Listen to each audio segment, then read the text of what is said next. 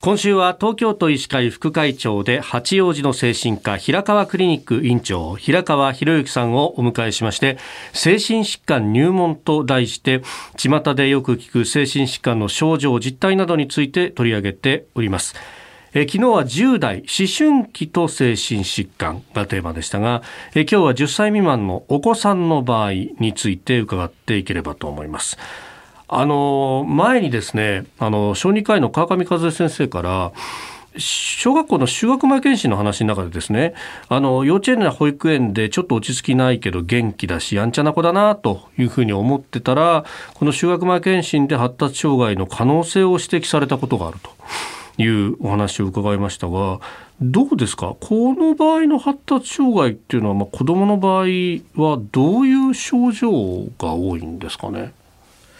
多分おそらく川上先生はこの話は注意欠陥多動性障害 ADHD のことを例として挙げたと思います。うんこれ ADHD 子どもにはどういった形で出ますかはい、行動上の問題として多動性ですね。授業中とか給食時間にじっとしてられないとか、おしゃべりが多くて突然走り出したり、結構びっくりした高いところに平気で登っちゃったりするんですね。あ、そうなんですね。えー、あとはあの注意力の散漫。上の空で注意が移りやすいし、例えばお絵かきなんかも最後まで入れとけられないとか、まあ忘れ物が多いといったようなこと。はい。それから衝動性ですね。まあ先生が質問しても質問が終わらないうちに答えてしまったりとかあるいは滑り台の順番を待つことができなくて割り込んでしまったりだとこういう行動的な特徴がありますうんいずれの特徴もなんか自分の子供がやったらすぐ叱ってしまいそうなんですが そうですね、ね、これどうやってこう接していったらいいというのはありますかはい、大切なことをできないこと苦手な部分の強制にこだわってしまって結果的にできなかったことへの叱責ばかりになってですね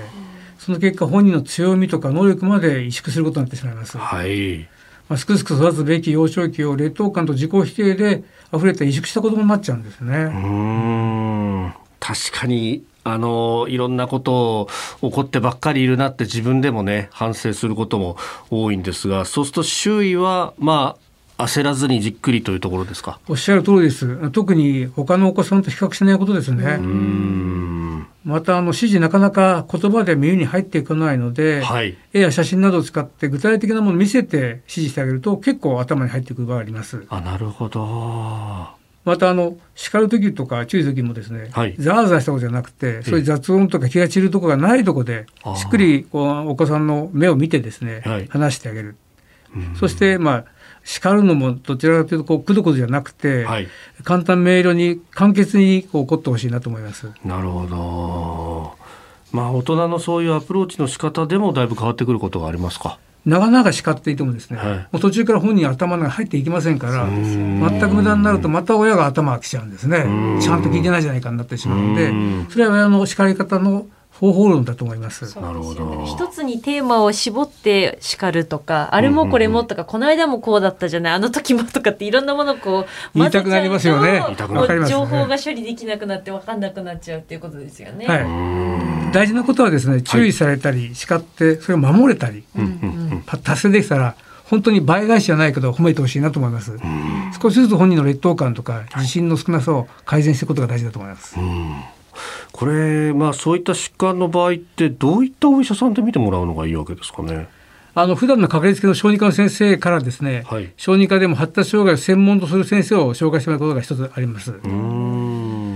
あとあの我々仲間で言えば児童精神科というものを看板に挙げている精神科がいいかと思います。ああなるほど。どうですかその数っていうのは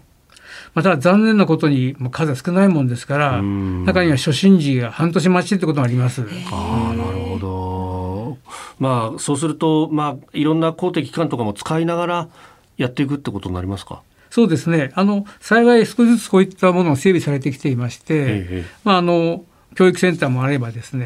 あるいは児相もありますし、あ